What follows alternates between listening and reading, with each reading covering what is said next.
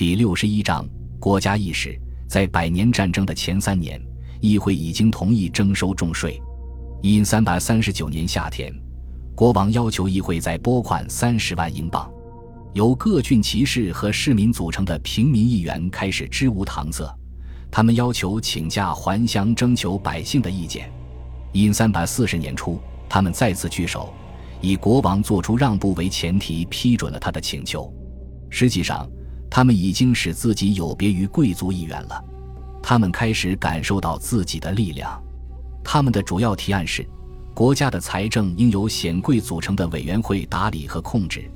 而该委员会需要向议会负责，并且听命于坎特伯雷大主教约翰·斯特拉福。由于国王急需军费，他便同意了这个要求。只要能带兵打仗，他就心满意足。他的同意也标志着平民议员成为一个步调一致的政治集团。他开始制定自己的议事程序。战争和征税让他们团结在一起。如今议会开始定期开会了。他也负责推选御前会议的参会人员和税务监督。三十五年之后，他将壮大到足以弹劾国王的主要资议员。因此，独立议会的理念是百年战争的一大成果。一三四零年六月二十二日，爱德华返回低地国家，他满怀期待地认为，战争很快就可以重新打响。斯特拉福保证军费会如期送达。然而，新一轮的敲诈勒索在全国各地引发了民愤和反抗。政府本应从养羊最多的九个郡收缴两万袋羊毛，再卖给地方上的商人，但人们成功的抵制住了这次敲诈。结果，国王没有收到预期的援助，他无力偿债，也无力支付军饷。这样一来，他就无法积极展开攻势了。他盛怒之下，大骂坎特伯雷大主教。他乘船返回英格兰，于十一月三十日夜半时分突然抵达伦敦塔。他派人将看守总管叫来，但看守总管不在。这件事证实了国王的预感：王国治理不善。爱德华指责大主教故意将钱扣在手中。他认为斯特拉福因私底下反对而蓄意破坏这次对法之战。御前会议的高级成员遭到解职。斯特拉福逃回坎特伯雷，躲在这里可以令他逃过国王的雷霆之怒。紧接着，爱德华一反他先前向议会立下的誓言，未经商量便控制了国家。他开始重新评估整个行政体系。他启用新人去征收羊毛，他向避税的个人和团体征收罚款。十二月九日，斯特拉福走上坎特伯雷的布道坛。用英语发表布道词，为自己的行为辩护。他宣称，他只不过是在执行议会的集体意志，而国王受到了邪恶资议员的左右。他援引大宪章，明示国王违背了其中的条款。他知道国家站在他的身后，他要求给自己安排一场同柴审判。他这么做是防止国王对他使坏。接下来，国王召集议会。并且心不甘情不愿地允许斯特拉夫参会，大主教在形式上与国王言归于好，议会里又开始讨价还价了。议会允许国王另收一万袋羊毛，而作为回报，爱德华同意政府的主要大臣人选将来要受到显贵和御前会议的认可。各方达成了通融与妥协，国王与贵族议员言归于好，前提条件是，他要当好他们的领主。他最终与平民议员达成和解，前提条件是他必须对他们施行仁政。与父亲相比，爱德华三世对政治现实的理解更加敏锐精明。他知道何时该让步，他只是期待三个月后他就能推翻自己的让步，理由是他当初是违心同意的。两年之内，他就收回了他的大部分权利。他在与议会的决斗中存活了下来。英法之战就像是一首辽远宏阔的背景音乐。因三百四十年夏天，英格兰水师在弗兰德斯海岸突袭，并且全歼了法国舰队，此乃百年战争中首场引人注目的胜利。这次战役结束后，国王发行了一批名叫“贵币”的金币，上面铸有他在战舰上昂首挺立的头像。这是大海之王的形象。在他统治期间，战争绵延不断，法国大臣不敢将英军取胜的消息告诉法王腓力六世。最后，大家断定，只有国王的小丑才能安然无恙地将这个消息透露给他。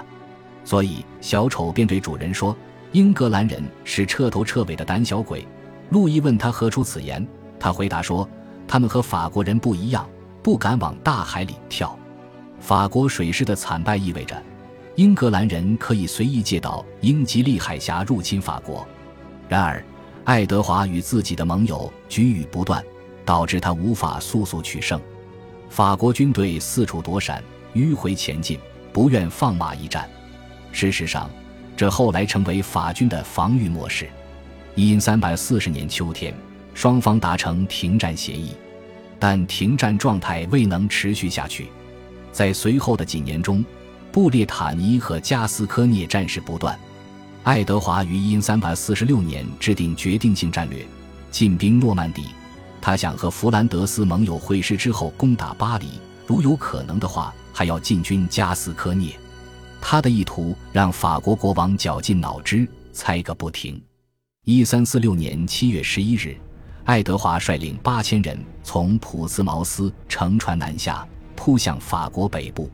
他们穿过诺曼底，杀向巴黎，一路烧杀抢掠，打到了巴黎近郊，然后挥师北上加来，欲与弗兰德斯盟友会师。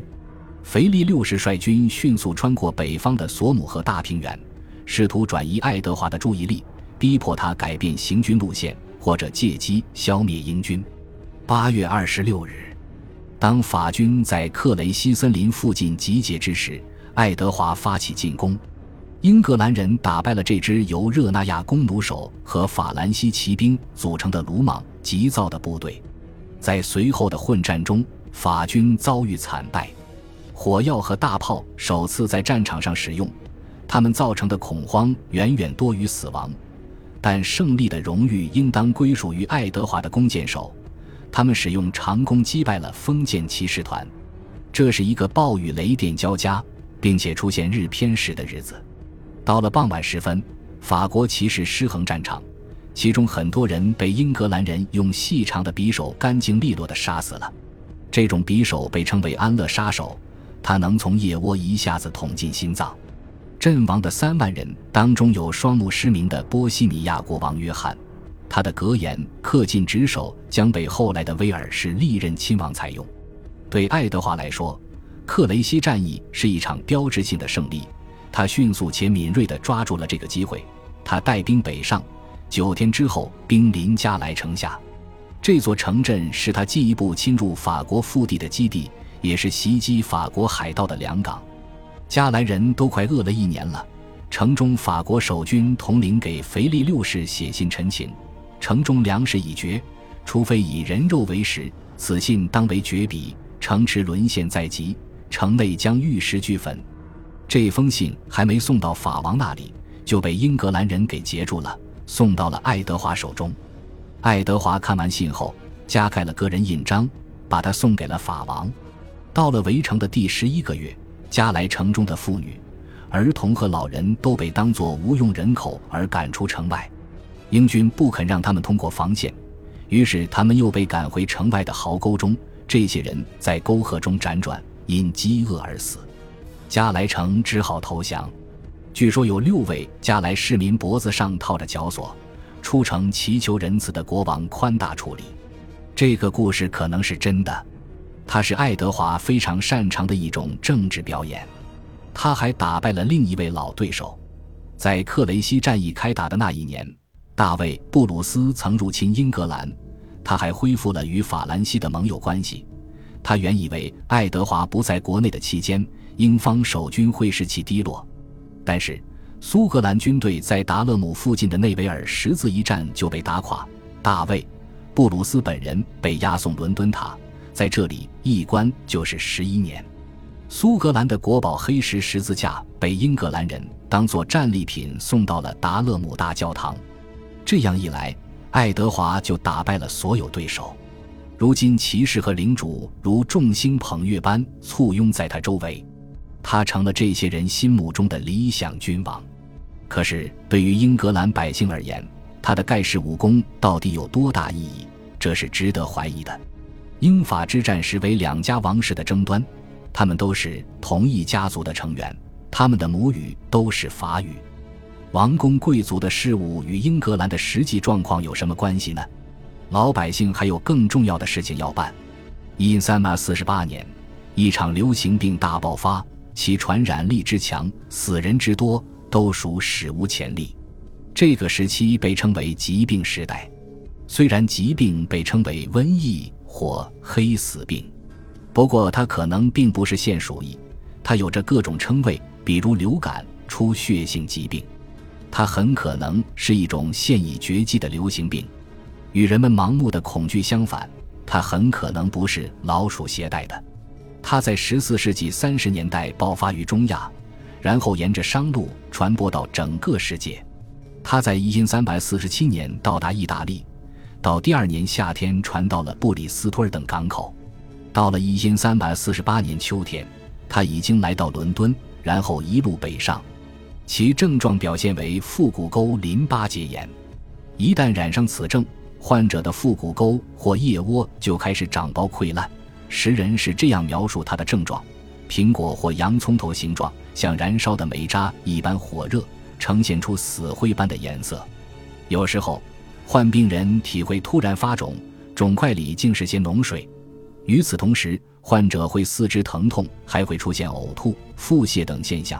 一般在三天之内就会一命归西。感谢您的收听，喜欢别忘了订阅加关注，主页有更多精彩内容。